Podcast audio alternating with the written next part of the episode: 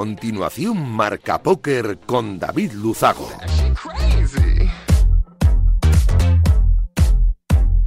Bienvenidos, locos del naipe. Saludos de David Luzago. Bienvenidos a un programa más. Bienvenidos a Marca Póker, el único espacio de la radiodifusión española reservado para los amantes de la baraja.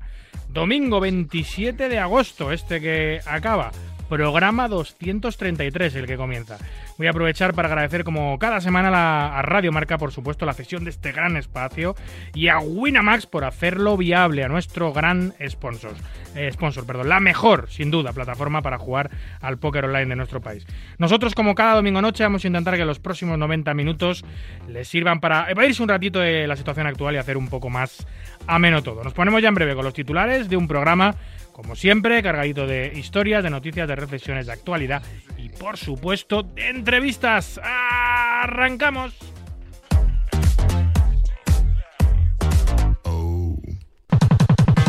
Arriva, arriva quello che deve arrivare. Non ti preoccupare, non ti preoccupare. Arriva, arriva quello che deve arrivare. Non. Pues hoy hablaremos con preoccupare. Vicent Bosca, uno de los grandes nombres del póker nacional, uno de nuestros grandes jugadores, y nos va a hablar, entre otras muchas cosas, un movimiento estratégico bastante interesante, académico, formativo dentro del mundo del naipe, que ha tenido lugar esta semana. Y es que eh, las dos grandes escuelas del póker español se fusionan y fusionan sus claustros, que son profesores y jugadores tremendamente conocidos, para ofrecer un proyecto educativo sin precedentes en nuestro país. Se fusionan Educapoker y Billurbi, de la, de, lo que, de la que es parte en el, de su claustro de profesores y, de, y es socio fundador Vicent Bosca. Tendremos también un carrusel de noticias que define a la perfección lo que ha acontecido en nuestro maravilloso mundo eh, en este grandísimo mundo de naipe en estos últimos siete días. Y vamos a hablar, aprovechando toda esta mm, explosión del deporte femenino gracias a la consecución magistralmente de nuestras chicas del Mundial de Fútbol también, de la doble medalla em, de oro en el atletismo femenino español esta semana, bueno, pues vamos a hablar de las mujeres más importantes, más sobresalientes, más notables de- del póker, de la historia del póker. No solo eh, en cuanto a jugadoras se refiere, también seguramente hablaremos de alguna de algún miembro de la industria femenino que ha, que ha contribuido mucho al desarrollo de nuestro juego en, la historia, en el mundo. Eh, y lo vamos a hacer con Antonio Carrasco Cabezón, que es, eh, eh, comentarista habitual de nuestro programa eh, de muchísimos temas de actualidad. Cerraremos con una conexión con el Estrellas Poker Tour de Barcelona. Estamos en la semana del, del European Poker Tour. Empezaba con el Campeonato de España, continúa con el Estrellas y terminará con la semana del European Poker Tour. Hablaremos, como siempre, con Guillem Velasco, el Community Manager del Casino de Barcelona. 90 minutos por delante de mucho naipe, vamos a por ellos.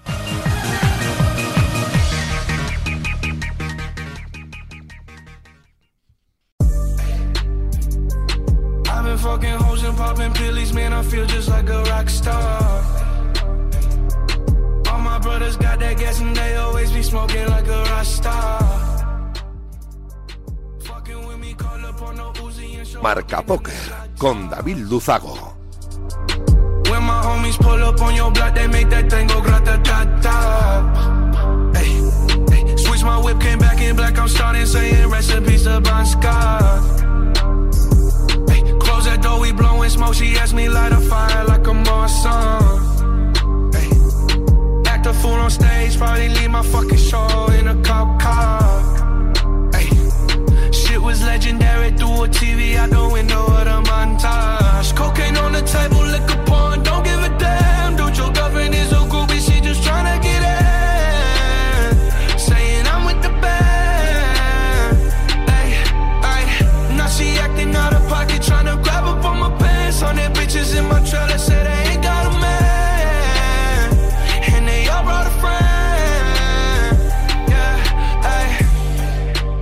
Esta semana se removían todos los cimientos de la formación en el póker en nuestro país cuando las dos principales escuelas nacionales, Educa Póker y Billurbi, anunciaban una fusión, una fusión puntual eh, que inicia un enorme proyecto educativo en lo que a la formación de torneos se refiere. Una de las personas claves para que esto se produjera ha sido el jugador profesional valenciano Vicent Bosca, socio fundador de Billurby, jugador de High Stakes y uno de los miembros más representativos de la comunidad de jugadores profesionales nacional.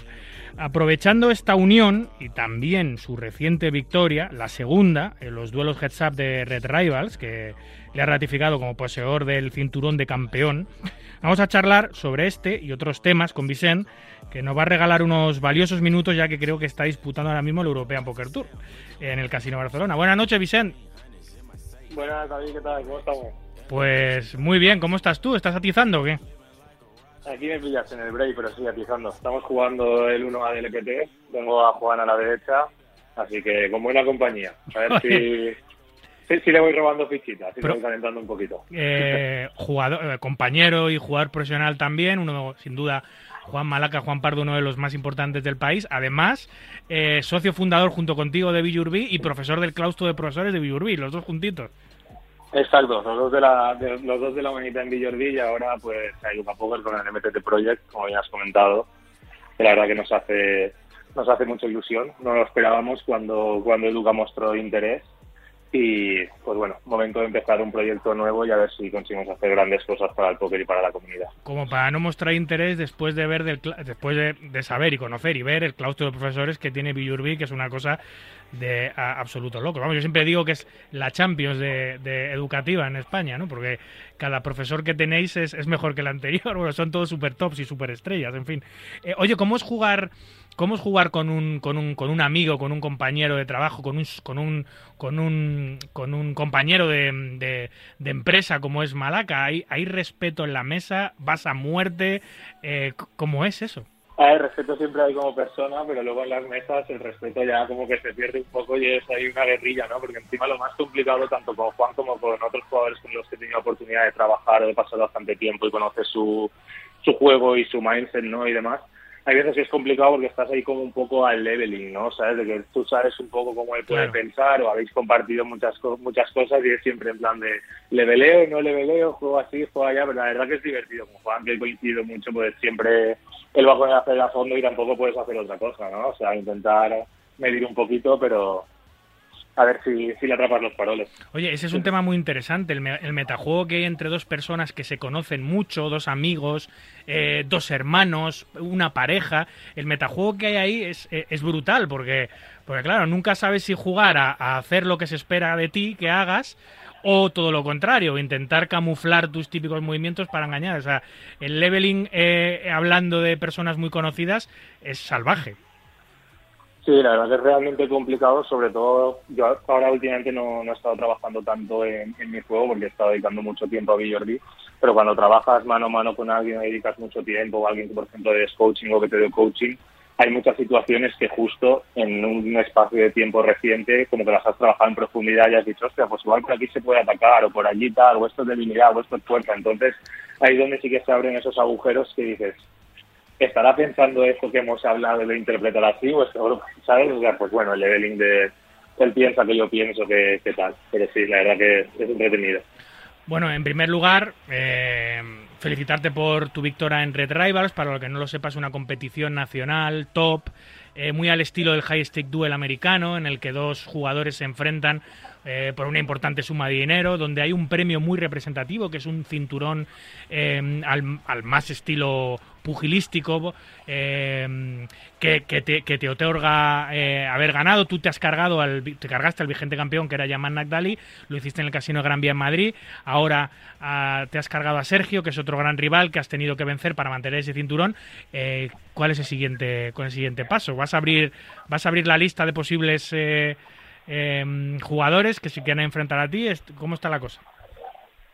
Pues vamos a ver, porque diría que la lista se suele abrir al tiempo de ganar el headset, la abre Poker Ready, la gente presenta solicitudes y yo luego escojo. O sea, que si yo lo hablo con alguien y quiere jugar, pues sería un poco casi como el proceso, ¿no? O sea, a ver, se podría presentar todo el mundo y luego ya escogerlo para ver los candidatos y a ver, a ver quién es la cuarta víctima, porque ya voy con confianza hacia el cinturón.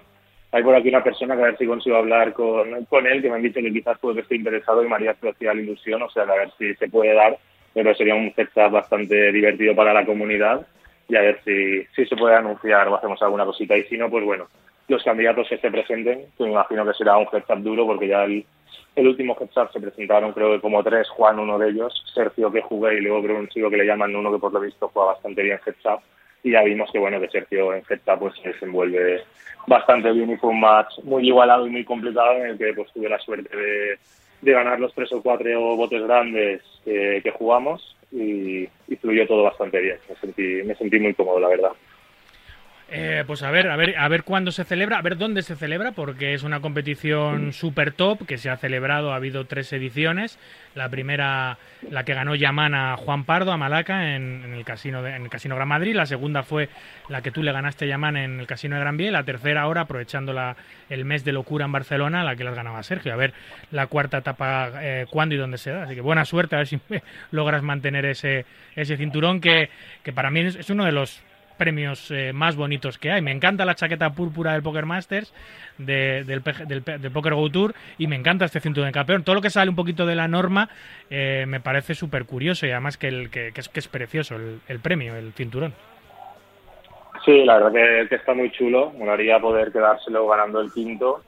Y nada, al final todo este tipo de, de proyectos o todo este tipo de eventos pues yo creo que también va bastante bien ¿no? para dar visibilidad un poco al póker, para que la comunidad pues integre más y para que gente que quizás no lo conocía, pues con el gran trabajo que se está haciendo en redes por parte de todos los que formamos parte de esto, tanto vosotros, Educa Poker, Poker Red, todas las escuelas, los jugadores, los circuitos, diría que el póker en los últimos años está creciendo mucho, así que a seguir, a seguir fomentándolo y a seguir trabajando en ello. Pues eh, hablando de, de, las escuelas, eh, de las que, has nombrado, eh, dos de las más importantes, la vuestra y Educa, habéis decidido, para mí, sorpresivamente, unificaros para un proyecto muy interesante en formación de, torneos. Y es curioso porque tú vuelves a tus orígenes, ¿no? Tú, tú saliste en Educa Poker o te formaste en Educa Poker hace años, ¿no? Sí, yo la verdad que empecé cuando estudiaba la carrera ya jugaba algo al póker y me gustaba y demás. Nunca he sido tampoco mucho de, juegos, pero justo con el póker y demás, pues empecé a jugar y nada, me parecía entretenido y se me daba medio bien con, con los amigos. Y un amigo mío de la carrera me comentó y me habló sobre Educa Poker, que había por 2010-2011, que estaba en sus inicios y era pues un muy buen momento. Empecé, empecé y una cosa llevó a la otra.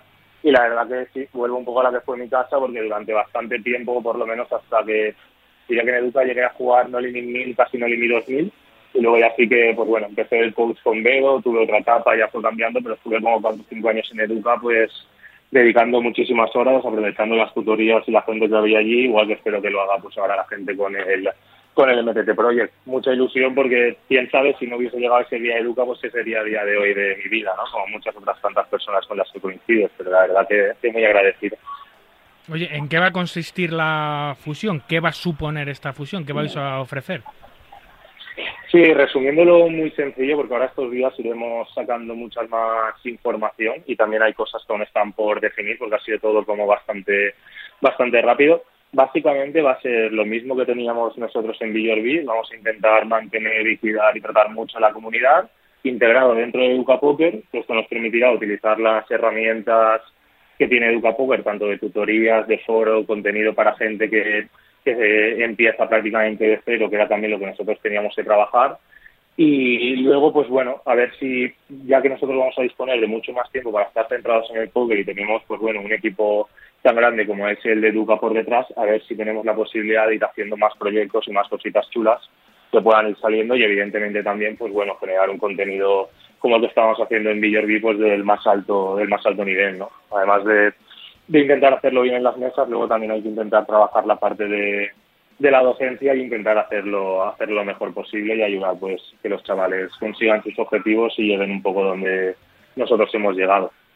En esa parte docente veo que eh, los encargados de, de, dar las clases eh, son todo ilustres. Te veo a ti, veo a Sergi Reixac, Juan Pardo, Javi Fernández, Javier Torrecilla, David Tous, Iñaki Solé, Ale Romero.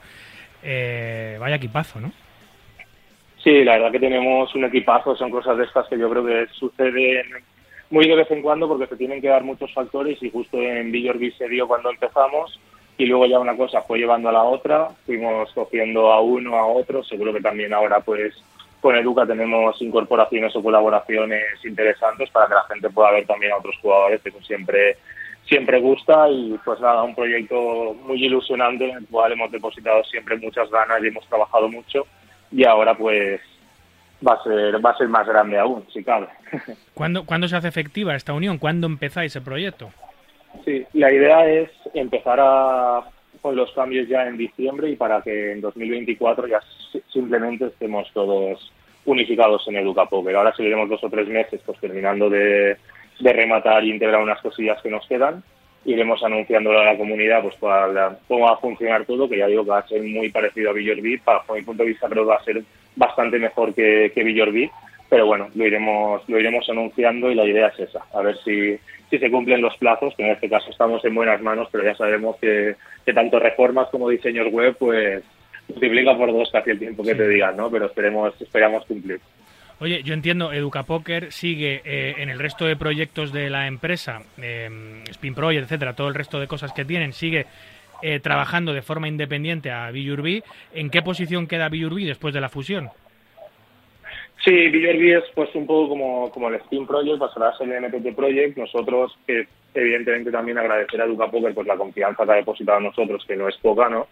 Eh, tenemos total libertad para lo mismo que hacíamos en Villorby, hacerlo bajo el nombre de MTT Project, evidentemente también con una comunidad mucho más grande, ya que es la comunidad que nosotros teníamos, más la comunidad que pueda estar interesada de Educa. Evidentemente también habrá mucha gente de caso de Spins que en algún momento puntual pues consuman o, sí, consuman nuestro contenido, ya sea pues cuando llegan las típicas SCU o el CUP, el PC que mucha gente te pregunta, ostras, quiero mirar alguna cosita de torneos y pues allí tendremos tendremos esa posibilidad y diría que poca novedad más, va a ser va a ser lo mismo básicamente. Vale, vale.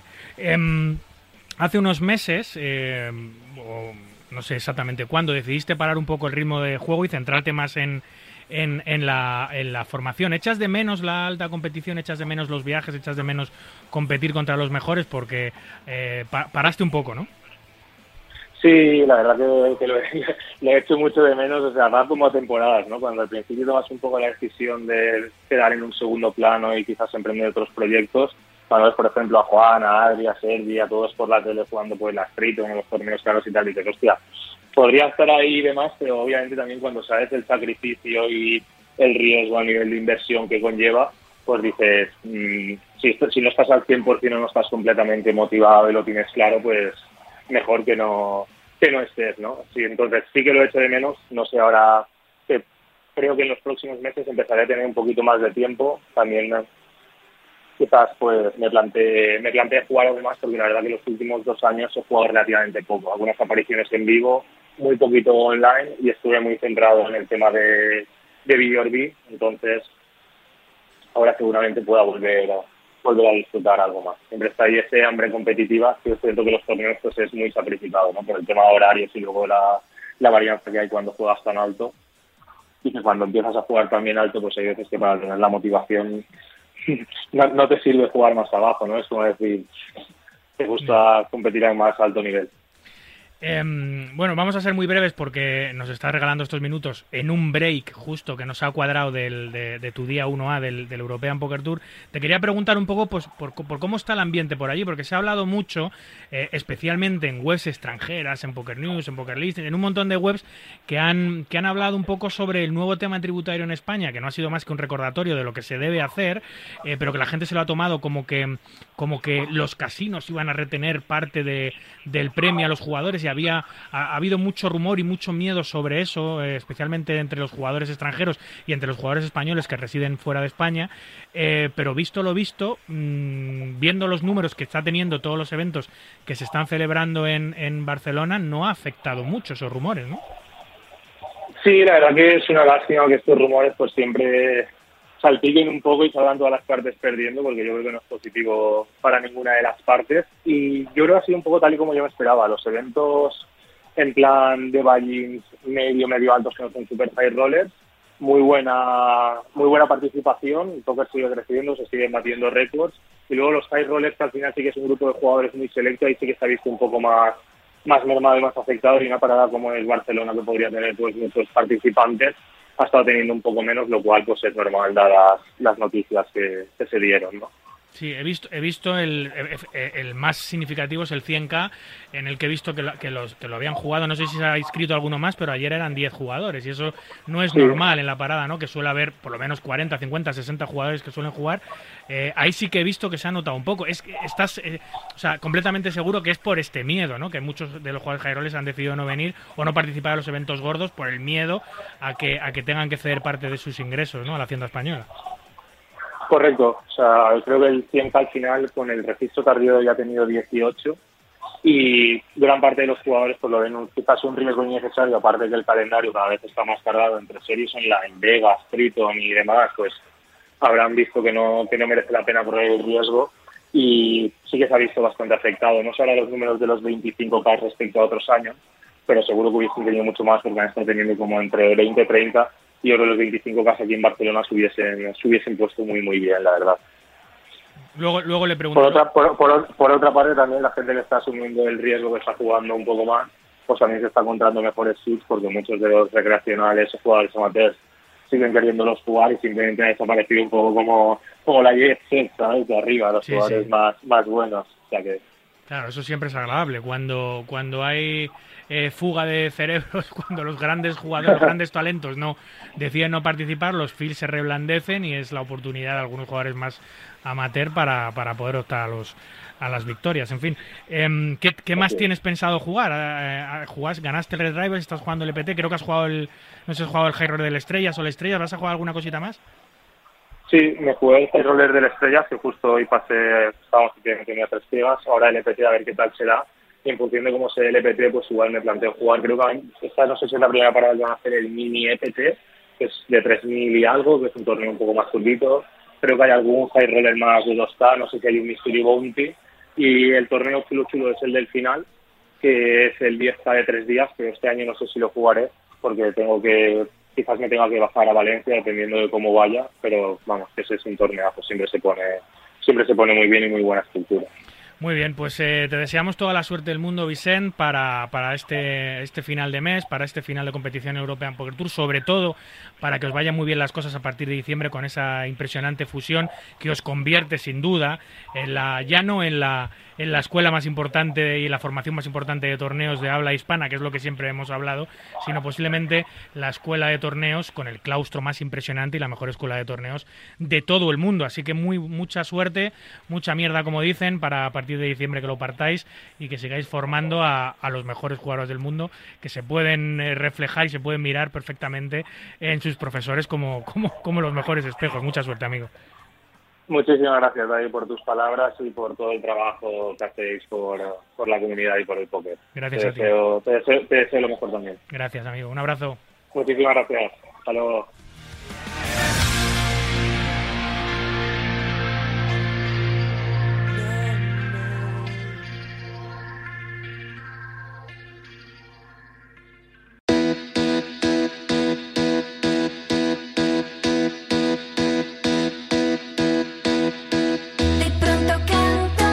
Hola, soy Alex Romero. Si quieres enterarte de todo lo que ocurre en el mundo del póker, escucha Marca Póker.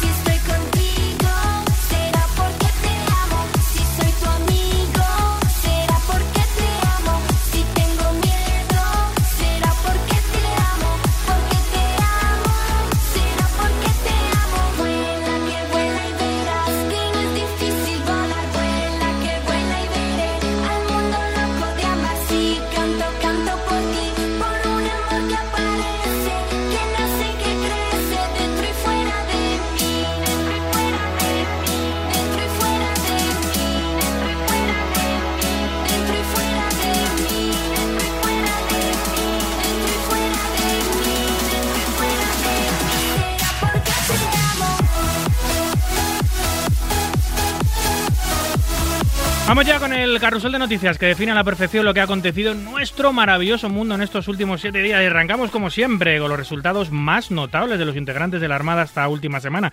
Destaca, como de costumbre, el malagueño Juan Pardo, que suma seis nuevas cifras tras sus tres mesas finales. Un primero, un segundo y un quinto puesto la misma noche. Además, acaba también esta semana quinto en la mesa final del Gigi Millions por 356 mil dólares.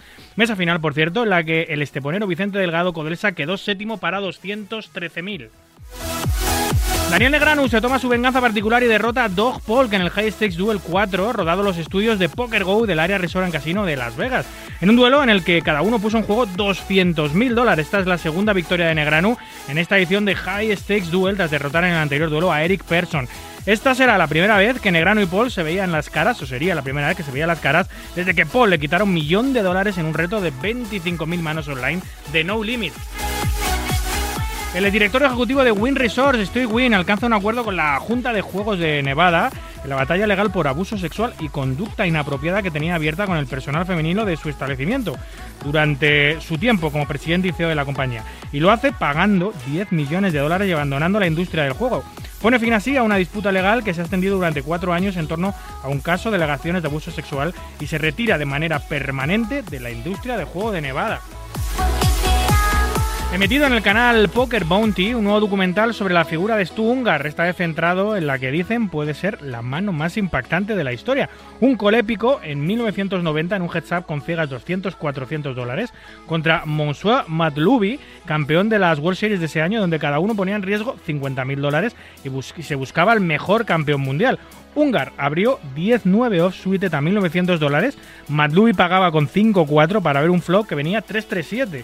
Madlubi pasaba y Ungar apostaba 6.000 dólares a lo que Madlubi pagaba. Rey en el turn y ambos pasaban.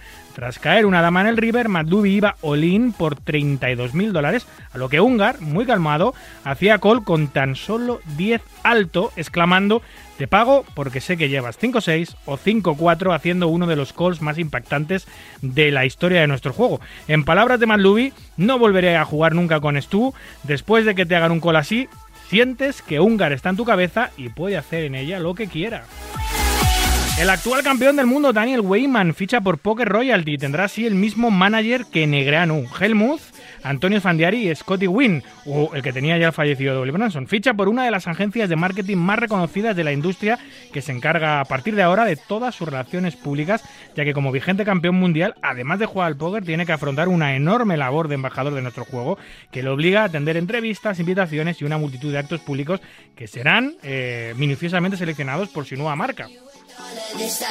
Daniel Negrano hará de anfitrión en un nuevo evento benéfico, esta vez en favor del Hospital Pediátrico St. Jude Medical durante las Viva St. Jude Charity Series que se celebrarán el 9 de septiembre en el Rose Rooftop and Resorts World Las Vegas, donde por 400 dólares podrán disfrutar de barra libre, actuaciones, cocktail party y cena antes de jugar un torneo turbo en el que entregarán distintos premios, incluyendo una entrada al main event de World Series 2024. El prestigioso Poker Go Tour publica su calendario para la segunda mitad de la temporada 2023 que tendrá paradas en Europa y en Bahamas. Contará más de, con más de 50 eventos para solo para grandes banrolls, destacando los 10 eventos del Poker Masters del 14 al 25 de septiembre, la Super High Roller Bowl el 28 de septiembre, el Poker Go Tour Peleo Series del 19 al 24 de octubre, la serie del Aria, la serie High Roller del 27 al 30 de noviembre, la Poker Go Tour Last Chance Series del 2 al 7 de enero de 2024 o el Poker Go Tour Championship del 9 y 10 de enero de 2024. El Tour cerrará la temporada con un free roll para los 40 jugadores de todo el circuito, los 40 mejores, en el, en el que competirán por un millón de dólares a repartir y cerramos con la plataforma de live streaming Twitch, que en su lucha contra las apuestas pone freno también a las promociones de juegos de azar del Counter-Strike y a su venta de skins y armas de juego, las armas que hay en juego, durante los directos. Un movimiento que afectará a los streamers de este popular juego.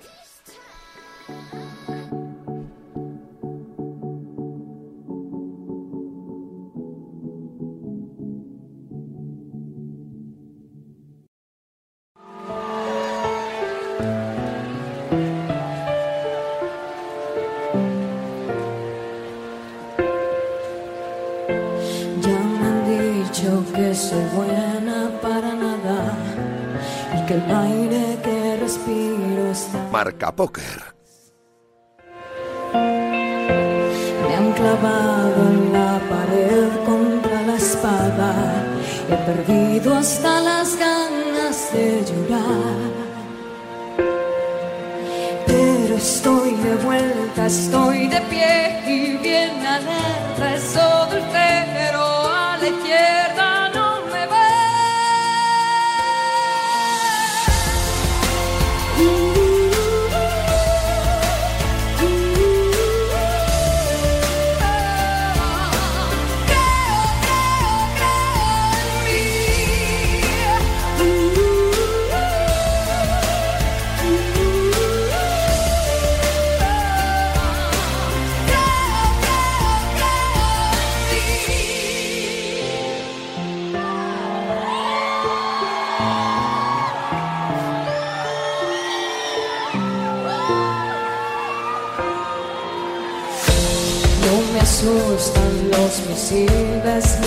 Tanta guerra me dio alas de metal. Vuelo libre, sobrevuelo las granadas. Por el suelo no me arrastro nunca más. Ya no estoy de oferta, estoy de pie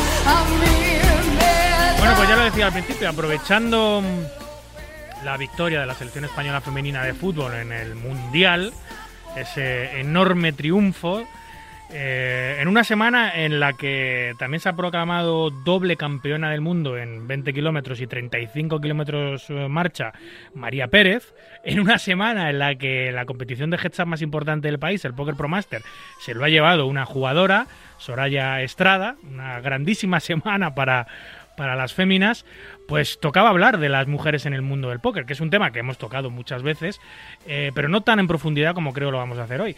Eh, vamos a hablar de las mujeres más notables, sobresalientes, más importantes de la historia de nuestro juego. Y para hablar de ello, nadie mejor que nuestro profesor de historia particular, el eh, redactor editor de Poker 10, nuestro amigo Antonio Carrasco Cabeson. Buenas noches, amigo.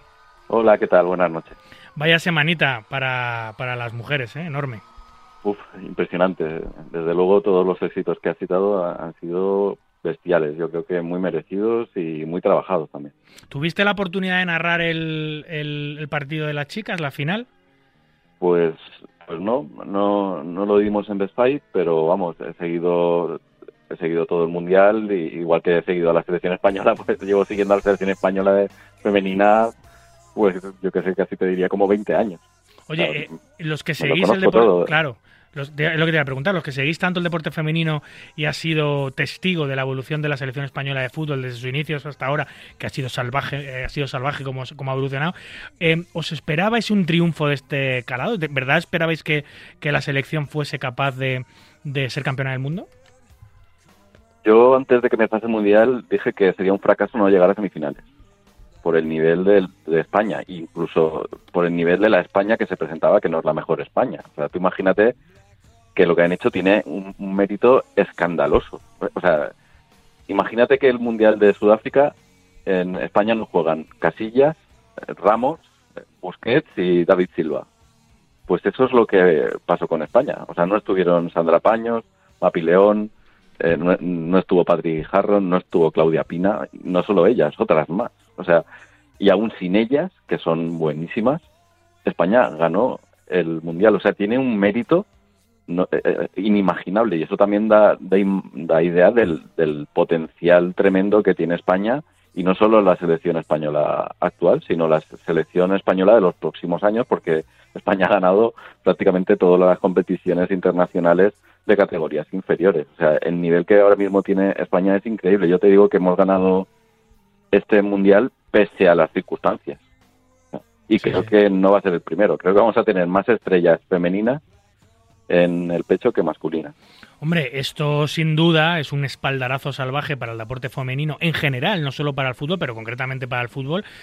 Todas esas niñas que mm, quizás hace unos meses o hace unos años tenían dudas o miedos en iniciar su carrera como futbolista, en apuntarse en un equipo mixto, en apuntarse en un equipo de chicas, lo que sea, porque lo veían como un deporte eh, más masculino, porque no querían ser juzgadas o criticadas. Esos miedos, desde luego, después de ser campeonas del mundo, como tú dices, en todas las categorías, ahí así por haber, esos miedos completamente desaparecen. Es una normalización del deporte femenino, especialmente en el fútbol, tan, tan buena y tan grande que le va a hacer crecer mucho en España. Pero claro, ¿hasta dónde podemos crecer si ya somos las reinas del, del, fútbol mundial? Yo, yo creo que el fútbol ya se había extendido muchísimo entre las niñas, eh, entre las menores y luego las adolescentes y las mayores. Lo que faltaba era respeto. Y eso es lo que vamos a conseguir, creo que ahora. Afortunadamente, eh, las, las futbolistas de todas las edades van a ganar por fin lo que se merecían, que era respeto, porque calidad y nivel, desde luego, tienen. O sea, lo que ha hecho fútbol femenino español este año es impresionante. O sea, el Barcelona ha ganado la Liga y la Champions, España ha ganado el Mundial y, encima España ha ganado el Mundial sin, los, sin, las mejor, sin algunas de las jugadoras que hubiesen sido titulares. O sea que creo que el nivel es tremendo y lo que hemos ganado por fin es respeto. Yo creo que sin duda el deporte femenino en cuanto a fútbol se refiere ha ganado muchísimo respeto entre los espectadores, muchos de los cuales eran reacios a ver fútbol femenino porque pensaban que era de mucha menor calidad o, no les gustaba. Claro, yo creo que después de ver este mundial, después de ver cómo España merecidamente ah, lo ha ganado, cómo, cómo, cómo es eh, hoy por hoy el fútbol femenino, que nada tiene que envidiar al masculino, yo creo que eso va a empezar ya no solo a conseguir el respeto de los que no se lo daban, sino también se tiene que traducir en mayores audiencias, mayor repercusión eh, y visualizaciones, ¿no? Yo creo que eso va a ayudar mucho también a que la Liga Femenina Española eh, también coja mucha más relevancia ante los que no solían verla.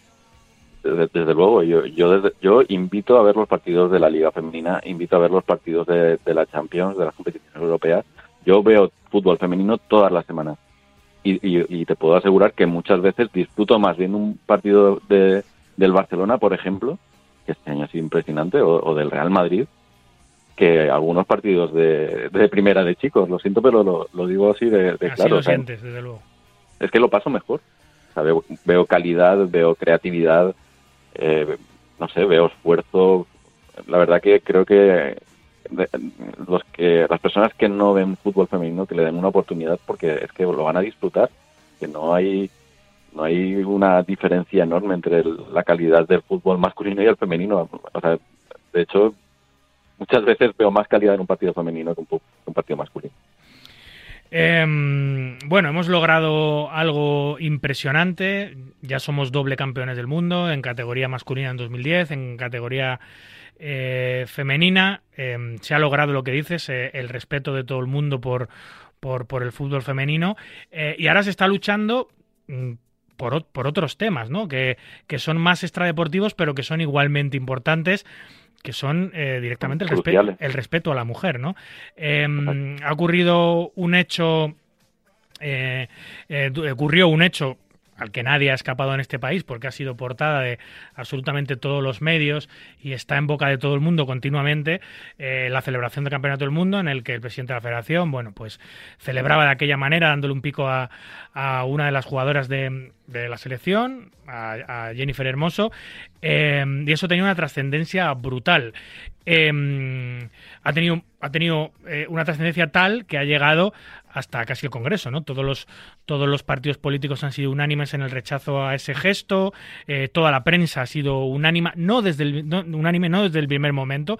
Es cierto que en este barco se ha ido subiendo gente progresiva y paulatinamente, pero bueno, al final lo importante es que la gente se haya subido y que esto tenga la mayor repercusión posible. Más allá, y esto es una opinión personal, más allá de que el gesto pueda, ese gesto de, de Rubiales pueda representar verdaderamente una agresión sexual o no, más allá de eso, más allá de que, de que fuese o no consentido, que eso está por ver, sinceramente pienso que no lo fue, pero eso ya es un punto, es una oportunidad eh, impresionante eh, que no hay que dejar escapar para erradicar este tipo de comportamientos. En la posición de superioridad que tenía el presidente de la federación con la jugadora es, eh, es obvia eh, y esto es una cosa que lleva pasando en nuestro país, estos micromachismos llevan sucediendo años y décadas en empresas, oficinas, eh, eh, donde los jefes han hecho uso de esa, de esa superioridad eh, laboral para, para, pues eso, para si dar un toquecito, un abracito, un besito, eh, y ahora, gracias a esto, eh, pues quizás se corten, ¿no? A la repercusión que ha tenido todo esto, pues quizás se corten y ya es hora de que lo hagan. Y todos estos micromachismos vomitivos que todavía per- persisten y perduran en nuestra sociedad, pues puedan empezar a, a erradicarse y que la gente los, los, los hombres que lo que lo hacen pues puedan tener miedo realmente de que de que de que de que eso no se puede hacer. Literalmente eso no se puede hacer Sí, vamos, creo que, que lo que has dicho yo me sumo absolutamente. Además es que en el, en el caso del fútbol femenino español y, justo también en el caso de Jennifer Hermoso es que llueve sobre mojado, porque se está hablando mucho de la situación actual, pero es que esto es una cosa heredada y que lleva mucho tiempo eh, produciéndose, porque el anterior seleccionador nacional, Ignacio Quereda, lo fue durante 27 años y fue y- y, bueno acabó en el año 2015 acabó su- sus peripecias porque son peripecias eh, como seleccionador cuando toda la selección española se quejó de sus comportamientos eh, y sus las humillaciones que les, las hacía, les hacía sentir tanto físicas como psicológicas. Hay un documental tremendo sobre, sobre este tema eh, que, que se puede ver, se llama Romper el Silencio, y allí ya aparecen jugadoras de la actual selección española, estamos hablando de 2015, pues allí estaban Irene Paredes, que es la, la verdadera capitana de la selección española, eh, estaba Alexia Putellas y, y estaba Jennifer Hermoso sufriendo pues estas yo pues estos comportamientos insanos yo, yo diría. Le sucedió Bilda y Bilda la primera medida que tomó en una selección que, que le faltaba muchísimo poderío ofensivo fue prescindir de la mejor jugadora española que había en aquel momento que era delantero centro Vero Boquete eh, disfrutamos como comentarista ahora eh, y, bueno, pues eh, fue como una represalia por esta unión de las jugadoras que consiguieron pues que se acabase la, hegemonía de este señor Quereda.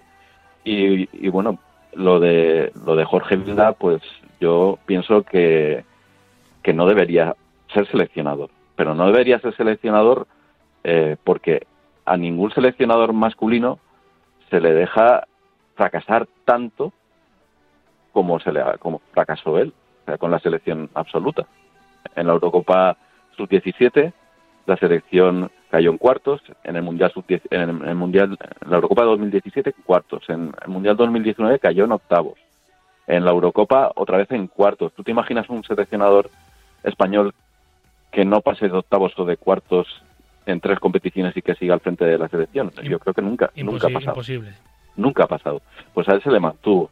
Y, y en 2022, después de la Eurocopa, una Eurocopa en, que en la que España perdió en cuartos eh, de una manera increíble, con un equipazo tremendo, eh, después de haber perdido tres partidos con Alemania, con Dinamarca, bueno, no, perdón, con dos partidos con Alemania y con Inglaterra, las 15 jugadoras que se revelaron lo hicieron porque destacaron la falta de capacidad de, de Bilda porque todas ellas jugaban en, en, grandes equipos internacionales y se daban cuenta de lo que era un entrenador, una entrenadora de calidad y, y se daban cuenta pues que con, con, este seleccionador no iban a conseguir nada si no era por ellas.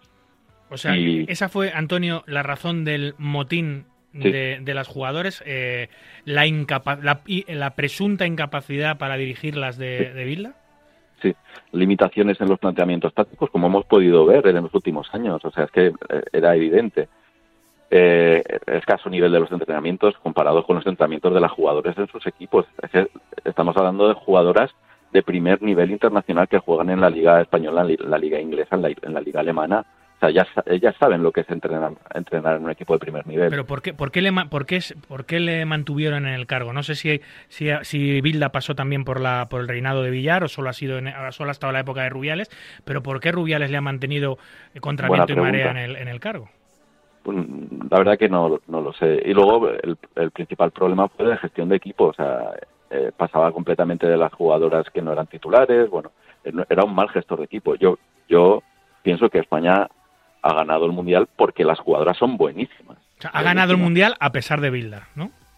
Pues, a ver, Bilda lo hizo mal ante Costa Rica, eh, lo hizo fatal ante Japón, fue vergonzoso ante Japón, y luego lo hizo bien en los demás partidos, lo tengo que reconocer, lo hizo bien. Pero, pero vamos, no tiene punto de comparación. O sea, ya, a mí, como, como analista de fútbol, veo lo que hace Jonathan Giraldes, por ejemplo, en el Barcelona, un entrenador que tiene 31 años, que es un auténtico crack, y veo lo que ha hecho Bilda en estos años, y bueno, pues, ¿qué quieres que te diga? O sea, me parece que, que no se lo merecía, no, no merecía estar ahí. De todas formas, aparte de todo esto, me parece fatal la reacción que ha tenido ahora, después de, de aplaudir eh, a, a Rubiales en el acto aquel de la no dimisión, ahora la- el escrito que ha publicado, pues me parece, pues yo qué sé, me parece fuera de lugar, igual que me parece fuera de lugar el escrito que ha publicado el seleccionador Luis de la Fuente. O sea, me A ver, es un, es un, sal- es sálvese quien pueda. eh, eh, es que no, una falsedad. Claro, bueno, no les queda más remedio. Supongo que habrán pensado, les habrán aconsejado, oye, tú emite el comunicado que ahora va a hacer ruido y te van a llamar hipócrita y lo que sea, pero que en unos meses se olvidará todo y tú seguirás a- al frente de- de- del cargo. Pero yo no lo tengo Pero tan no. seguro, porque ahora con la dimisión de todo el cuerpo técnico de la selección, eh, las jugadoras anunciaron que hasta que esto no se arreglase no volverían a una convocatoria. ¿En qué posición Hay una queda convocatoria, Claro. hay una convocatoria en 10 días, me ¿Y- parece, de la selección femenina. ¿Y qué va a No sé pasar? ¿Qué va a pasar, Antonio? No sé quién va a jugar, porque no solo se han unido al escrito la selección, las jugadoras de la selección, sino casi todas las jugadoras de la Liga Española. O sea, no sé, ya veremos qué hacen, pero está desde luego muy complicado. Y, y- y en la selección masculina, lo, lo mismo digo, Luis de la Fuente sobra, absolutamente. ¿Tú crees? Bueno, yo, yo creo que Vilda tiene los días contados y que será cesado o, o presentará su dimisión. No sé lo que ocurrirá. Yo no creo que Vilda, paradójicamente, en su mejor año, con su mejor triunfo, va a abandonar la selección eh, salpicado por todo este escándalo. Dudo mucho que le ocurra lo mismo a Luis de la Fuente. Yo creo que Luis de la Fuente va a pasar de puntillas por esto y, y no creo Bueno, que le afecte tanto como sangraban para- la- las manos aplaudiendo también. ¿eh? O sea, él apoyó a Rubiales, que es quien lo había colocado allí sin tener absolutamente, prácticamente ningún mérito profesional. Y, y bueno, pues no sé si cambia la cúpula directiva de la federación, que espero que sí, pues dudo mucho que, Seguro. que ¿Tú, siga. tú crees que le retirará la confianza a Luis de la Fuente un- un- el próximo eh, presidente de la Federación Española? ¿Tú crees que llegará haciendo eso, poniendo a un, a un entrenador de su confianza y quitando a Luis de la Fuente? Yo no sé si se arriesgará a eso. ¿eh? Yo no creo que. O sea, a mí me gustaría no que fuese entrenador de confianza, es que eso me sobra. Me gustaría que fuese un entrenador contrastado eh, nacional o internacionalmente. ¿Como que quién? Creo ¿A es quién- lo que merece. ¿A quién pondrías tú, Antonio? Uf, pues a ver si a bote pronto la verdad que no, no tengo en mente a ninguno, pero me gustaría que fuese un entrenador con experiencia al menos en primera división, Mm. al menos. Pero no. Es que, es que ni Bilda ni de la Fuente han tenido experiencia Sí, pero, ni nacional ni internacional. pero, por, por- eh, pero por ese lado también podríamos decir que Zidane no la tuvo en el Madrid antes de llegar al primer equipo y tampoco la tuvo Xavi antes de llegar al Barça. Y ahí están. No, nunca sabes por dónde te va a salir un, un- un proyecto de entrenador, ¿no? Bueno, pero no, no creo que no podemos comparar ni a Ya, Xavi bueno, ni, a, ni a Zidane con De La Fuente, que sí que hizo una buena carrera como jugador, eso es cierto, y Bilda, pues que creo que no.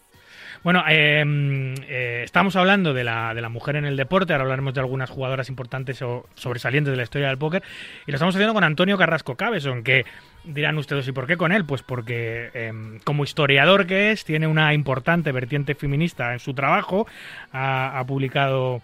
eh, eh, tiene publicaciones sobre cómo incluir a las mujeres, sobre la perspectiva de género, en, en su decencia de historia. Habla un poquito. Además, formas parte también de la Comisión de Igualdad de la Universidad de Alicante, ¿no?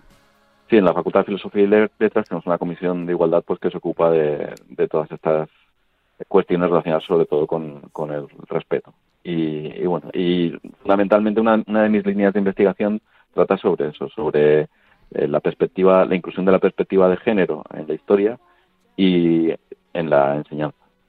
Es una de las líneas de trabajo que suelo seguir habitualmente.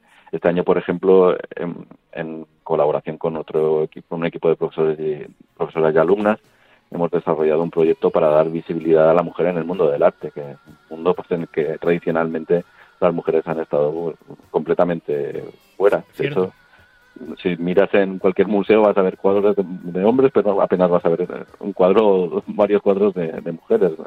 Entonces, hemos intentado dar visibilidad a las artistas mujeres y también pues a la presencia de, las mujeres en, en el arte, pero para darle un enfoque más, con un además que esas art- esas artistas tienen eh, obtuvieron un eh, tremendo mérito un doble mérito que era ser bueno en lo suyo pero aparte luchar contra la época eh, luchar contra las eh, nulas posibilidades de formación contra la poca aceptación social de que de que pintaran esculpieran diseñaran etcétera etcétera por eso la mujer tiene mucha presencia much- entiendo que por eso la mujer tiene mucha pre- menos presencia en el arte también porque no tenían las posibilidades que tenían los hombres en aquella época claro. De hecho, es que fueron algunas ocultadas. Por ejemplo, Sofonisba Anguissola fue la pintora, una, retratista de Felipe II, y su cuadro más importante, que es el retrato más conocido de Felipe II, fue atribuido a, otros dos pintores, a Pantoja de la Cruz y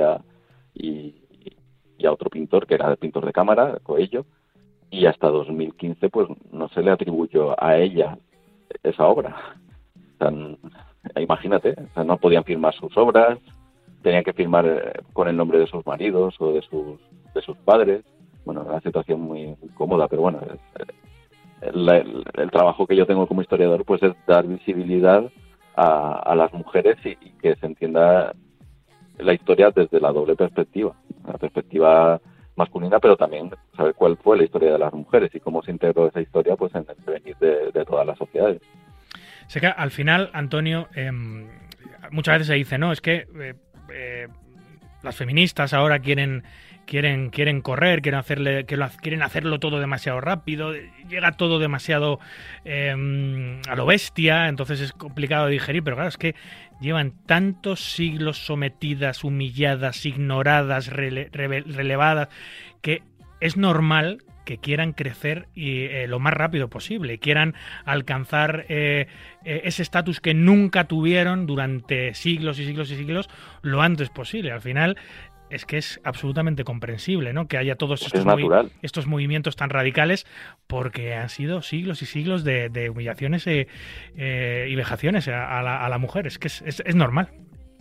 Bueno, el, fíjate, pero es que esto llegaba incluso a la, a la docencia. Eh, normalmente en los libros de historia se habla de, de una sociedad de una sociedad eh, estamental en la que pues había había eh, estamentos, la nobleza, el clero, el pueblo llano, o una o una sociedad de clases, pues están los pobres, los pobres, los ricos, los propietarios y los trabajadores, pero nunca se hablaba del papel de la mujer.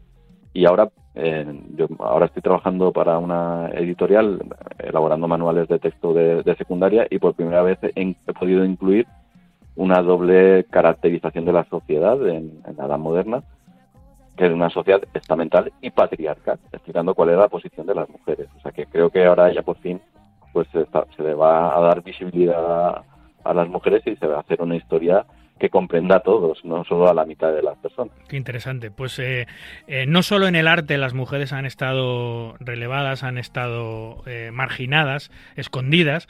eh, también, aunque estos son ya tiempos más modernos, ocurre algo parecido en el póker. No es que estén marginadas y escondidas, que no lo están, es que simplemente no están. Hay pocas, pero las pocas que están tienen mucho valor. No sé si conseguiremos alguna vez la paridad en nuestro deporte, en nuestro juego. Se ha hablado mucho en, Radio Marca y en Marca Póker. Hemos hablado mucho sobre el papel de la mujer en el póker, si es algo, si no participan por un tema cultural, si no participan por un tema meramente biológico, porque directamente no les interesa jugarse el dinero. Se ha hablado mucho de eso, ¿no? El, el hombre es más propenso a jugarse el dinero, la mujer es más propensa a administrarlo. Eso se ha dicho mucho que está dentro del gen biológico de las personas. Y otras personas, la vertiente más feminista de, em, de la opinión, pues eh, comenta que es un tema meramente cultural, ¿no? Que los espacios no son adecuados, que no son woman friendly. Es cierto que algunos casinos eh, enfocan todo su negocio al hombre y la mujer queda relevada a los puestos de hostelería eh, masajes, eh, eh, servicios alrededor del jugador de póker y eso no le hace cómoda a la mujer ir a un casino a jugar, ¿no? Aunque el número es un poquito más grande en cuanto al póker online se refiere, eh, pero tampoco es tan, tampoco es tan importante. Hay, hay una diferencia muy notable, Antonio, en cuanto a la participación de la mujer y el hombre en nuestro juego, y además es una diferencia que no, que no, que no aumenta. O sea, yo, llevo en esto 23 años. Cuando entré un 4, un 5% del total de jugadores eran mujeres, eh, hoy en día sigue siendo el mismo porcentaje. No acaba de incorporarse, ¿no? Definitivamente la mujer a nuestro juego. Pues sí, va muy poco a poco. Creo que cada vez hay menos dificultades, pero es una percepción personal. No creo que no hay estudios sobre sobre este tema, que podrían hacerlos desde luego.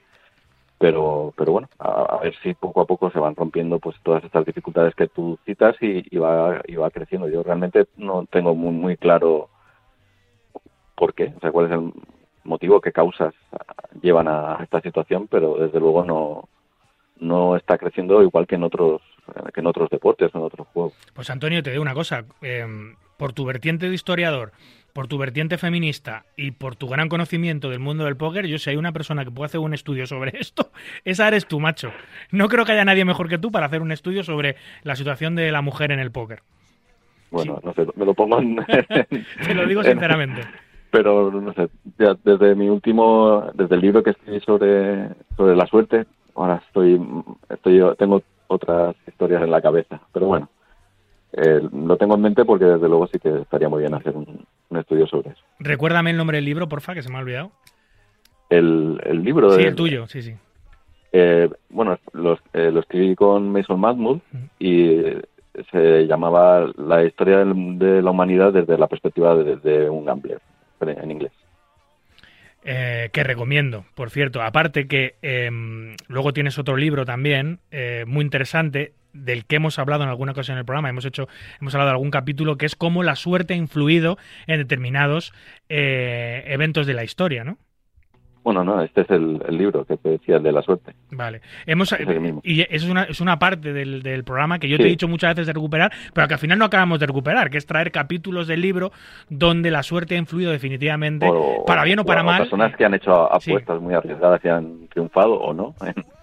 Es un tema también bastante interesante. Tenemos que rescatar eso porque hablamos de dos capítulos en su día, lo hicimos en dos programas y no lo hemos vuelto a hacer. A ver si somos capaces de, de retomarlo. En fin, vamos a hablar de las mujeres en, en notables. No sé qué lista tienes y de quién quieres empezar a hablar primero. Pues pero- creo que quiero empezar hablando, yo creo que de la mejor jugadora de la historia, que creo que te va a hacer ilusión que la cite porque tú la conoces, que es- es Vanessa Selst.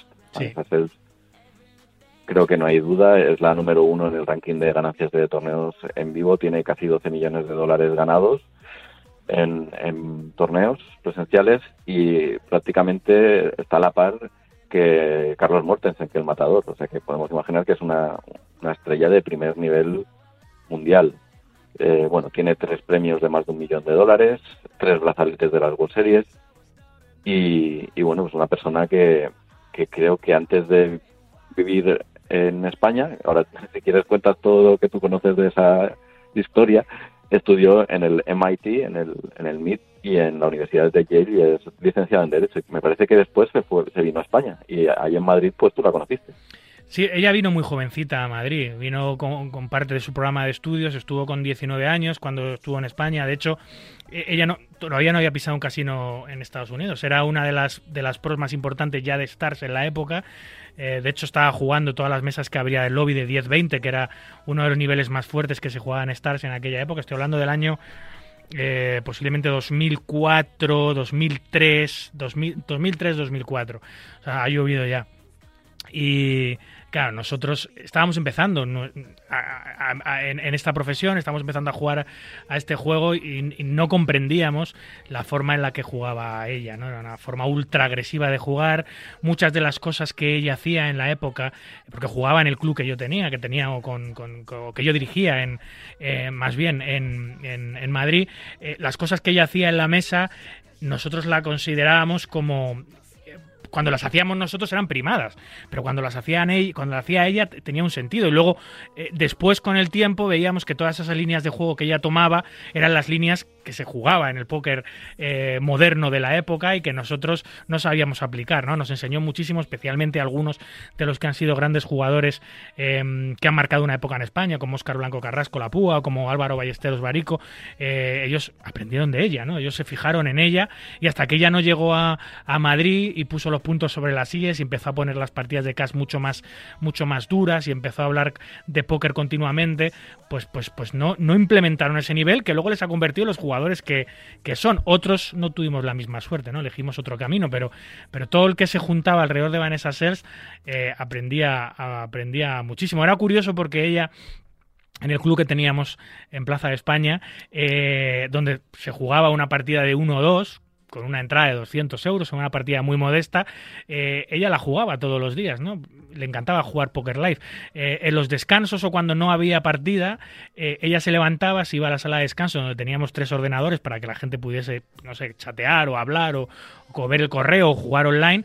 Ella se ponía a jugar online, las mesas más duras de la red, las con, con en cada mesa con 2.000, 3.000, 5.000 dólares, con su juego ultra agresivo pero en cuanto volvía a la partida se sentaba a jugar 1-2 con 200 euros. Da buena cuenta de lo que le gustaba jugar live, del espíritu competitivo. Y cuando perdía un bote, a lo mejor acababa de perder 10.000 dólares online y no había movido una pestaña. Pero cuando perdía un bote de, no sé, 300 euros en la mesa de 1-2 Texas, con nosotros, pues montaba unos pollos porque era ultra competitiva, tiraba las fichas o daba un manotazo o se cabreaba. Era, era muy, muy curioso ver, era una niña todavía, pero era muy curioso verla eh, cómo, cómo, cómo, actuaba.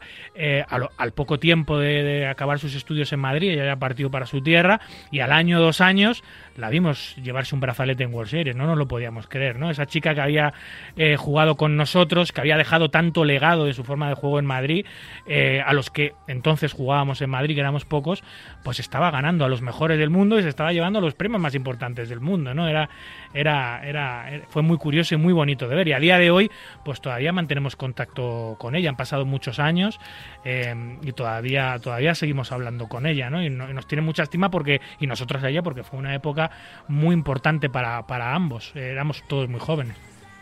Pero sí, sí. Pues, desde luego, no hay duda que ella es la máxima referencia femenina del póker mundial. Estuvo jugando prácticamente 15 años, que es lo que suelen durar las carreras profesionales en el mundo del póker, y en el año 2018, en enero, se retiró eh, para tener un poquito más de vida familiar con su mujer, Miranda Foster, y dejó de ser embajadora de Poker Stars. Y bueno, desde entonces, pues creo que solo ha jugado un par de torneos en eh, del World Poker Tour en 2019 y 2020, y desde entonces no, no me consta que haya vuelto a jugar, pero bueno, su legado está claro que está ahí.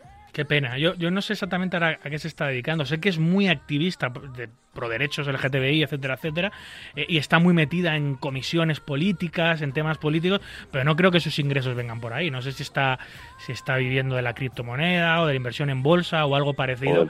todo lo que ganó. o, bueno, está, está, administrando el dinero que, que ganó, pero es una pena porque porque sigue siendo la número uno histórica eh, y eso que lleva sin jugar un montón de años, ¿no? Y no, no, sé si volverá algún día a jugar, pero es una pena porque hasta dónde podría haber llegado Vanessa Sells.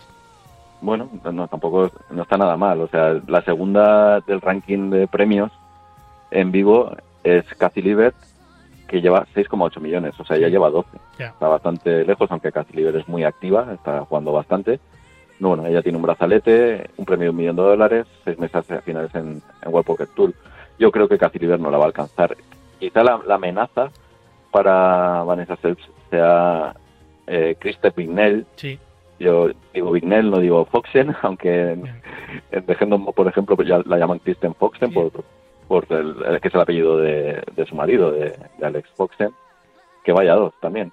Sí, sí. Eh, Kristen bueno, va tercera, lleva 6,7 millones de dólares en premios en torneos en vivo y, bueno, pues Kristen Bignell es la gran dominadora actual del póker femenino, pero con muchísima diferencia. Es como, es como Antonio, es como si Messi estuviese saliendo con Alexia Putellas.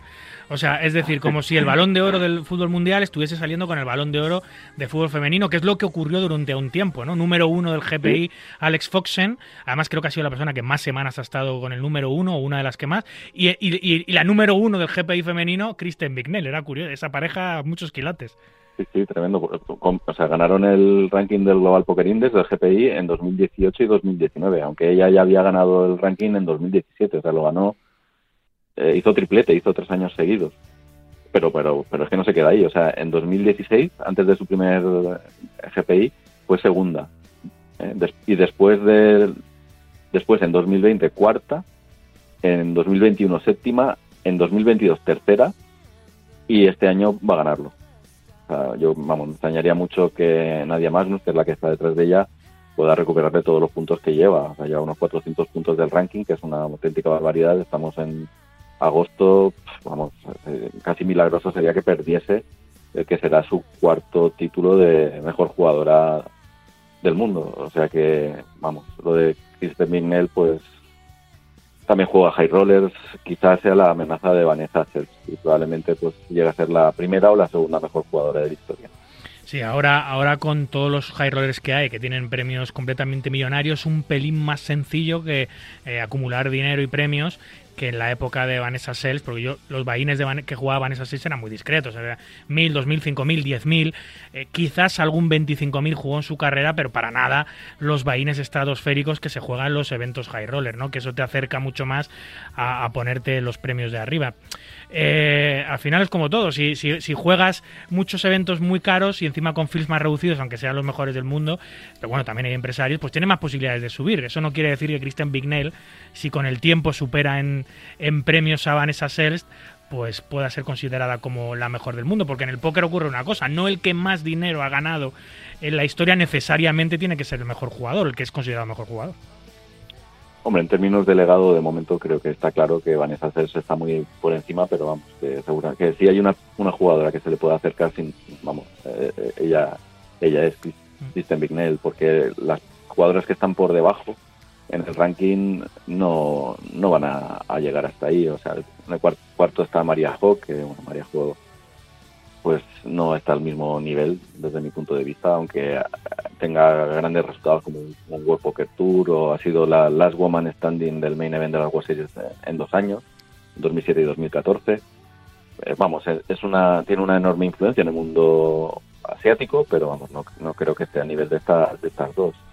Por debajo está Annie Duke, que ya está, bueno, está retirada desde 2011, no, no podrá llegar. Annette Obrestad, que también se retiró en 2018. Qué pena, qué pena, una porque es- esa aparición ha sido de las más impresionantes que he visto yo, a la altura, esa aparición, esa, sí, a la altura de la de Isildur. De la de Víctor. Blom, esa jugadora de 18 años que no podía jugar en casinos americanos, que lo destrozaba todo online con ese nick Anet, Ovest, Anet 15, eh, que jugaba con esos, con esos guantes tipo Ava Gardner eh, en los torneos que se llevó la World Series Europa después de ser la reina del póker online y de repente se, dis- se, se, se- se disolvió como un Alcacercer y desapareció. Del, o sea, fue Sí, una aparición totalmente. salvaje, y- pero duró poco. Qué pena. Sí, hizo cosas, o sea, ganó el main event de las World Series of Poker Europe de 2007 en Londres, o sea, llevó más de 2 millones de dólares y luego hacía cosas que eran, o sea, si lo hiciese hoy en redes sociales sería, no sé, no sería viral, sería mega viral. Por ejemplo, en, dos- en diciembre de 2007 ganó un sit and go online de 180 jugadores sin ver las cartas. Ya, eso es, eso es mítico. Eso es una Eso barbaridad. es que, bueno, o sea, imaginad lo difícil que tiene que ser. O sea, viendo los movimientos y los tamaños de las apuestas de, de los rivales, ganar un torneo de 180 jugadores en, no, me parece que fue en PokerStars, o sea, una cosa tremenda. Pero bueno, desapareció en 2018 y, y bueno, pues no, no llegará.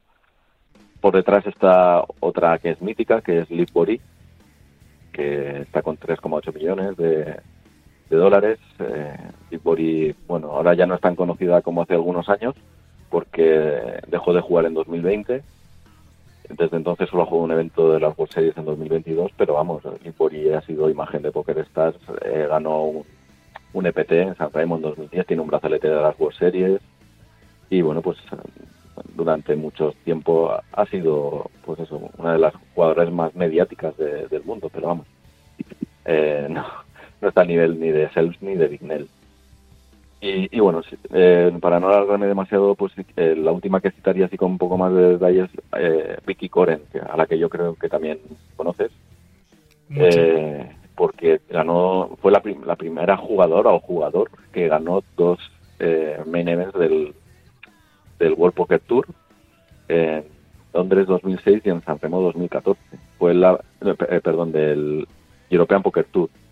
Eh, fue la única persona que lo había conseguido hasta que en 2019 Nicolai Poval ganó el en Barcelona 2012 y Praga 2019. Pero vamos, que es auténtica pasada. Creo que tú la conoces, ¿no? Has compartido mesa con, ella. No, no exactamente, ahora te cuento. Para mí Vicky Coren es una figura eh, imprescindible, importantísima para el, para el desarrollo de la, de la mujer en el mundo del póker. Por lo que dices, fue la primera persona, la primera mujer en ganar una etapa del European Poker Tour y encima por partida doble. Fue la primera jugadora o jugador que, que ganó dos veces un European Poker Tour, cuando eso era imposible, era una quimera. No se conseguía, nadie conseguía ganar dos etapas de circuito europeo. Ella fue la, la primera. Yo, yo no la conozco personalmente. Eh, lo que pasa que en, el campeonato europeo de mujeres en dos, creo que fue en 2011, en la final del European Poker Tour en Madrid, eh, el, evento de Ladies, el evento de mujeres, el Campeonato Europeo de Mujeres, eh, bueno, pues tuve la suerte de, que lo ganara mi, querida esposa, mi mujer, y- y en la mesa final estaba la pro belga de, de Poker Stars, pero también estaba Vicky Coren, fue una mesa final muy interesante, y mi mujer eliminó a Vicky Coren eh, con todo el orgullo que para mí eso tiene y todo. Gusto. Sí, sí, totalmente. Y además que ella en la época, no sé si lo sigue haciendo, si sigue jugando siquiera, en aquella época cuando la pelabas o la echabas de un torneo, te firmabas, libro, te, fi- ¿no? te firmaba su libro, que es. es From Rich, From Rich to Poor o From Richer to Poor, algo así se llama, eh, y se lo firmó eh, y se llevó el, se llevó el- pues eso, la victoria en el circuito europeo, pero además el gustazo de eliminar a Vicky Coren y llevarse su libro firmado. Fue, fue guay, la verdad. Pues Vicky Muy Coren, bien. una persona de muchísimo eh, prestigio, absolutamente respetada y además no solo jugadora profesional, periodista, presentadora y, y además Sí, sí. escritora. O sea que, bueno, pues creo que Vicky Coren también es una gran dama del, del póker mundial. Y bueno, me, si quieres termino ya hablando de las tres mujeres, rápidamente de las tres mujeres que están en el World Series of Poker eh, Hall of Fame, Sí. que son Barbara Enright, tres brazaletes en las World Series y editora de una revista de póker femenina, o sea, de póker para mujeres. Eh, después Linda Johnson, esto, Barbara Enright en 2007, en 2011, en, en 2011 entró Linda, Linda Johnson, eh, que bueno, tuvo una carrera larga llena de éxitos, fue la conocida como The First Lady of Poker, tuvo un brazalete. Y en 2015 entró la que quizá conozcamos un poco mejor, es Jennifer Harman, dos brazaletes, escribió incluso un capítulo en el mítico Super System, en el, en el 2, de Super System. Y bueno, jugadora de high stakes, habitual en Sí. programas de, de póker para televisión. Eh, Era, era la, era la única que jugaba a los high stakes en aquella época y hemos crecido, yo creo que hemos crecido viéndola jugar junto a Filey, Daniel Negranu, Antonio Sfandiari, Patrick Antonius, toda, toda, to- Doyle Branson y todos los que jugaban esas partidas. La única mujer que siempre aparecía en esas retransmisiones era Jennifer Harman, por eso se hizo tan tan, tan, tan popular. Ahora ta- tampoco juega ya, es que queda- de aquella época quedan, quedan, quedan bastante pocas. Pues sí, ahora pues supongo que vendrá una nueva generación, pero mientras tanto, pues la que está haciéndose de oro es Kristen Bignell. Sí, yo, yo, Antonio, sinceramente, bueno, mi debilidad sin duda es Bárbara Enright, que, que debe pasar ya a los 80 años, que este año, no sé si sabes, que casi se carga un brazalete en World Series. Este, es la única mujer en la historia que ha sido mesa finalista en el Main Event, tiene tres brazaletes de World Series, pero es que este año ha quedado cuarta en un evento Horse. Eh, y, y con ochenta y pico años que tiene que tiene la mujer eh, casi, se lleva un brazalete hubiese sido la hostia y yo sin- sinceramente creo que una de las cosas que puede ayudar a cambiar un pelín las cosas a que la mujer empiece a jugar un poquito más em, es un campeón del mundo femenino.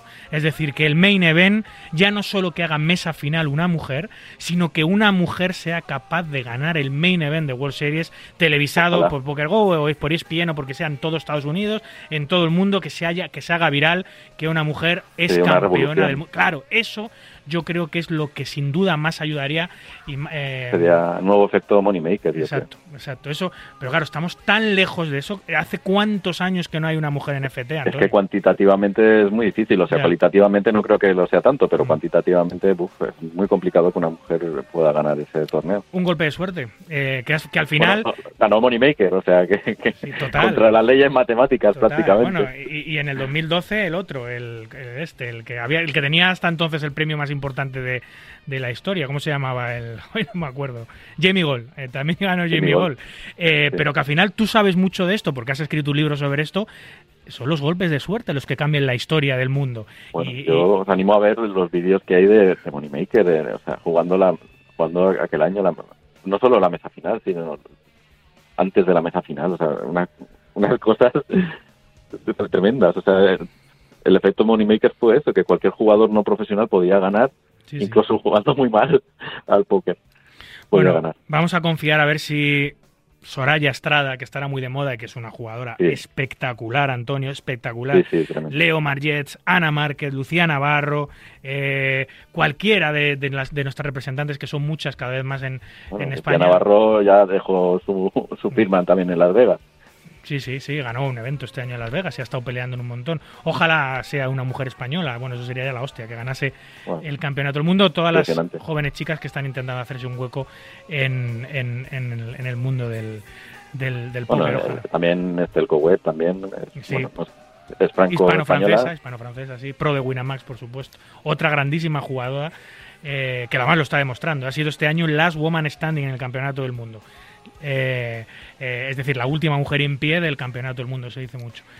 Así que ojalá, ojalá podamos tener una campeona Bueno. del mundo mujer. Mm, todo llega. O sea, yo creo que hace hace 10 años en España nadie pensaba que podía la selección española femenina ganar el mundial y ahí lo tenemos y creo que no será el último.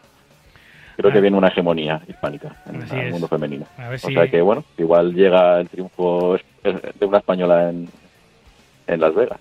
¿Por qué no? Vamos a, vamos a soñarlo todos. En fin, Antonio, como siempre, un placer tenerte con nosotros eh, e ilustrarnos con tus sabios conocimientos sobre cualquier tema, especialmente en este que eres, muy, que eres muy experto. Un abrazo, amigo. Un abrazo.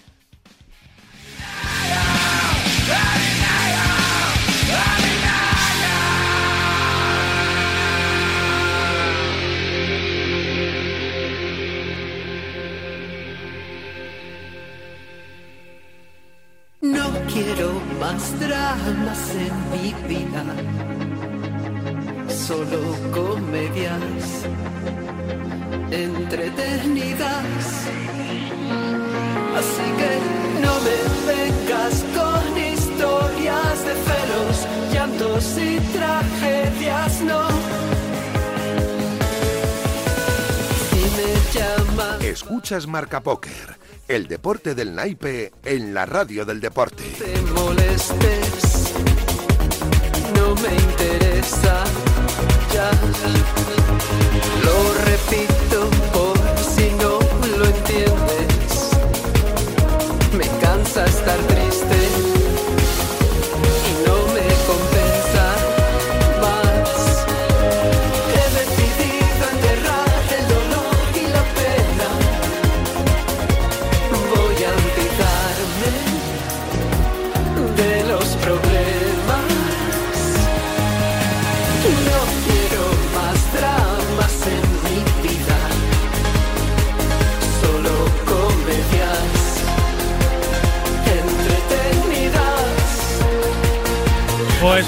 domingo noche hacemos, vamos allí donde hay un gran torneo live eh, dentro de nuestras fronteras y como no podía ser de otra manera, este mes lo eclipsa absolutamente todo el Casino Barcelona con una serie de enormes torneos que lo ponen en la primera línea del póker mundial.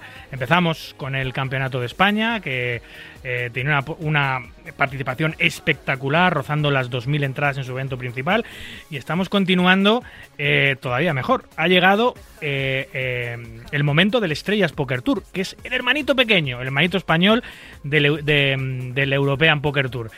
Y parece ser que hemos tenido récord contra todo pronóstico. Ahora vamos a hablar. Porque, Guillem, ¿estás por ahí?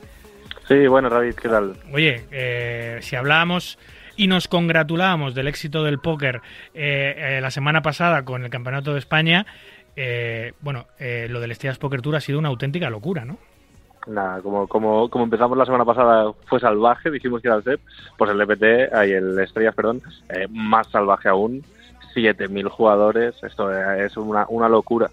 No, es que, es que eso, eso es, o sea, es como el main event de World Series casi ya. O sea, muchos, muchos main event de los últimos años no han tenido 7.000 y pico jugadores, 7.300 y pico que ha tenido el Estrellas. O sea, es una auténtica locura.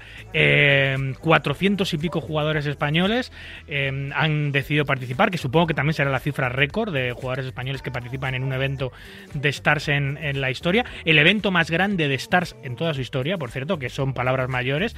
Y por un torneo de 1.000 euritos, eh, 600 y pico mil pavos de premio, ¿no? Para el primero. Sí, sí, sí, una, una auténtica locura. Eh, los datos de participación tenemos que comparar con otros años, pero pinta que también hay récord de jugadores españoles aquí y, estamos súper contentos de, de- de batir este récord, porque el año pasado cuando hicimos 6.000 parecía imposible eh, seguir subiendo y, lo hemos vuelto a hacer, así que muy contentos, tanto Ocasión Barcelona como Poker Stars, y a ver dónde, dónde está el techo de esto, porque parece que, que cada año va a más, a ver hasta, hasta dónde llegamos. Eh, cuando hablamos de una gran participación o de un gran torneo, que aquí lo hacemos continuamente, todos los domingos, todos los domingos del año conectamos con torneos en vivo de los diferentes casinos nacionales. A veces internacionales, porque son eh, organizadores eh, españoles los que llevan el póker fuera de nuestras fronteras. Siempre que hablamos de 500 jugadores, 400, 800, 700 eh, entradas, ya hablamos de un gran éxito de participación, de que ha sido un gran torneo. Y lo es.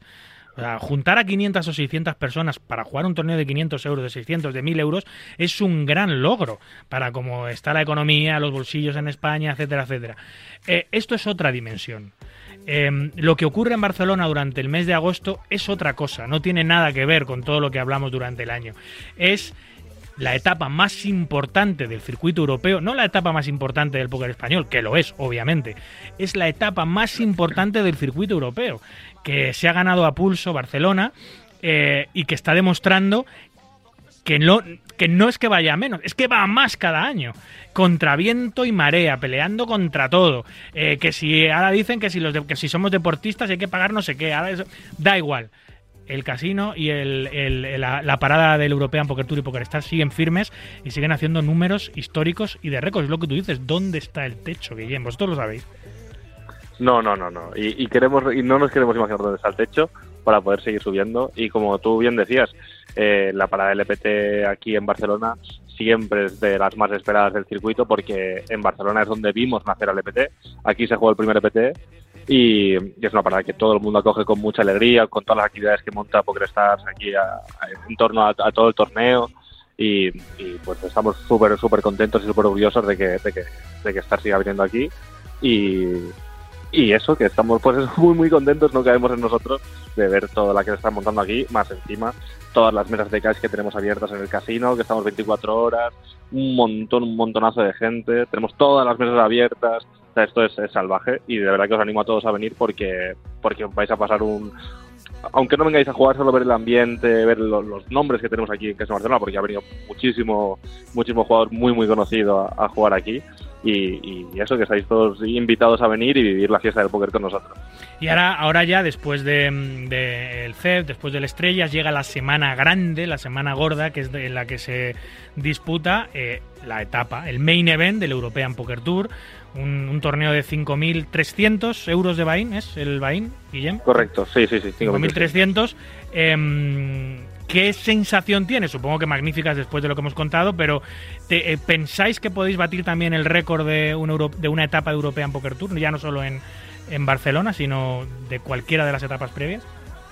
De hecho, la- los récords de- del main de- del EPT, todos están hechos aquí en Barcelona. El año pasado hicimos 2.200 y este año, pues viendo, viendo cómo vamos, eh, esperemos que sí y empezar con récord en, en todos los torneos del CEP y seguir con récord en todos los torneos de, del European Poker Tour, que sería, sería un placer y un orgullo tremendo. Jolín, pues aquí lo contaremos el próximo domingo y nos haremos eco de, qué españoles han llegado lejos, eh, de qué premios hemos tenido, de cuánta participación ha habido, qué importante, Guillem, no solo para Barcelona, no solo para Stars y el European Poker Tour, sino para todo el conjunto del póker a nivel global, para el póker en España, que a pesar de todo y a pesar de las los palos en las ruedas que nos ponen continuamente a todos los niveles sigue muy vivo, que hay muchas ganas de póker, que España es uno de los de las de, la- de los motores del póker en Europa y esperamos y deseamos eh, que eso siga de esa manera. Así que enhorabuena por el trabajo, enhorabuena por los números y enhorabuena también al póker en España que sigue creciendo de una manera eh, muy notable. Pues muchas gracias David, enhorabuena también a ti por tu trabajo y hablamos el domingo que viene, esperemos que, que la primera palabra que digamos antes sea salvaje otra vez, de que sea salvaje el récord de- del main y, y nada, un abrazo muy fuerte y hablamos el domingo. Y que un español se lo lleve, a ver si es posible. Eh, exacto, sí, a ver si es posible. Una- Tenemos, buenos no- tenemos muy buenos nombres en el file, que Desde luego, los mejores. Muy bien. Justo. Un abrazo, Guillem. igualmente, chao David. Chao, chao.